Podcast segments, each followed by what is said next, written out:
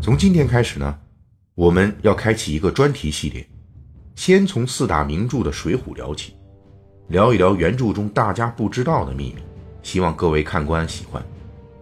这第一回，我们先从宋江家里的地窖说起，《水浒传》第二十一回，宋江杀了阎婆惜之后，躲进庄子里的地窖之中。躲过了官府的第一轮搜捕。宋江是县衙的押司官，为什么会有专门藏身的地窖呢？小说对宋江家里的地窖有这么一段暗语来解释。且说宋江他是个庄农之家，如何有这地窖子？原来故宋时为官容易，做吏最难。为甚的为官容易？皆因那时朝廷奸臣当道，禅佞专权，非亲不用。非财不取，为甚做吏最难？那时做押司的，但犯罪责，轻则刺配远恶军州，重则抄扎家产，结束了残生性命。以此预先安排下这般去处躲身呐。这是《水浒传》全书中唯一一段关于宋代胥吏这一特殊阶层的描写。寥寥数语，宋代胥吏的悲惨境遇便勾勒得十分清楚了。借着作者飞来这一笔，我们得以一窥宋代官员与胥吏之间的巨大鸿沟，这就是官贵吏贱。我们现在生活中习惯性的会把官和吏放在一起，反正都是公务员嘛。但是在宋代，官和吏虽然都是识字的读书人，却完全是两个阶层。我们总是喜欢说宋代优待知识分子，这话准确来说是优待大知识分子。也就是官员，至于大量的中小知识分子，那就只能呵呵呵了。我们可以来看看中小知识分子为主的胥吏阶层跟官员们的差距有多大。从待遇上来说，宋代的官员属于士人阶层，而衙门里当押司、书佐、孔目之类的吏，则全部是庶民身份。这种巨大的差别体现在方方面面，比如当宋代的官员。可以通过科举或者恩蒙啊，也就是当时这个，如果你是官二代，那么这种特殊待遇啊，你的这种特殊身份也可以当官，这就叫做恩蒙。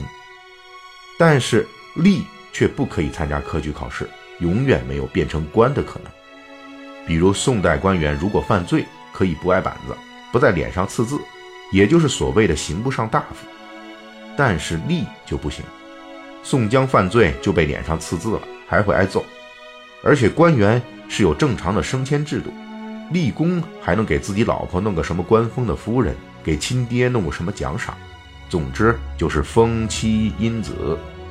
但是吏这个阶层，这些好处一概没有，永远跨不过这道鸿沟。宋代甚至规定，任何皇室子孙都不可以与胥吏通婚。最惨的是。胥吏阶层还是官员们的第一号背锅侠。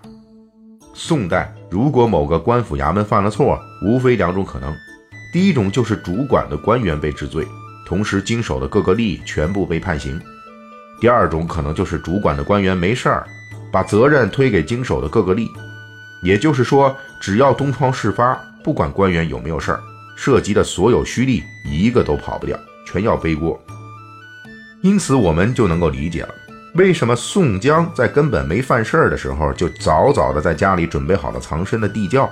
当时宋代的胥吏面临如此巨大的官吏鸿沟，只能是时刻准备着跑路。